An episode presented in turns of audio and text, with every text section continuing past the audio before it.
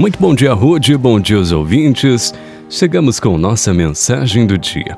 Mensagem de hoje: uma reflexão sobre a nossa estrada da vida. Dizem que a vida é uma estrada. E faz sentido, pois toda estrada guarda sinalizações úteis para que a viagem flua até o seu destino final. Normalmente nos deparamos com duas placas interseção em círculo e siga em frente. Andar em círculo é como guardar mágoa. Caminha-se, mas não sai do lugar. Seguir em frente é não olhar mais para trás, pois o passado não exerce força sobre o agora. A palavra-chave abordada aqui é perdão, e muitas vezes é confundida com fraqueza o livro A Cabana citou: Perdoar é tirar a faca do pescoço do seu opressor.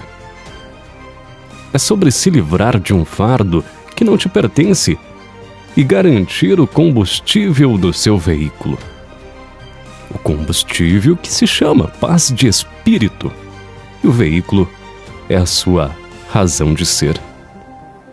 Geralmente guardamos mágoas e guardar mágoas desenvolve úlceras e outras doenças virais. Então liberte-se do vírus que tem o poder de corroer sua nobre alma.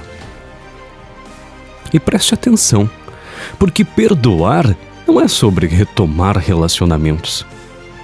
É sobre a liberdade dos sentimentos. O perdão é para o perdoador, não para o perdoado. Guardar rancor é habitar no secreto da mediocridade. É uma força disfarçada de frustração. Perdoar é se assentar na cadeira da nobreza. Um privilégio para poucos, pois o perdão é muitas vezes confundido com fraqueza. E é na fraqueza que a força se aperfeiçoa.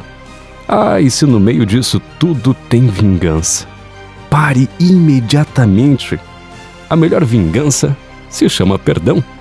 Caso a vingança seja em atitudes ruins, cabe duas sepulturas. Perdoar é viver. Então, siga em frente. Sempre em frente.